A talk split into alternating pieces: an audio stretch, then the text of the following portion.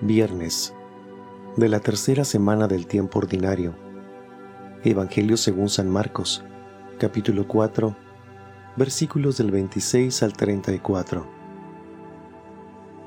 En aquel tiempo Jesús dijo a la multitud, El reino de Dios se parece a lo que sucede cuando un hombre siembra la semilla en la tierra, que pasan las noches y los días y sin que él sepa cómo la semilla germina y crece y la tierra por sí sola va produciendo el fruto.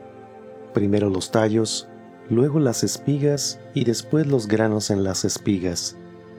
Y cuando ya están maduros los granos, el hombre echa mano de la hoz, pues ha llegado el tiempo de la cosecha. Les dijo también, ¿con qué compararemos el reino de Dios? ¿Con qué parábola lo podremos representar?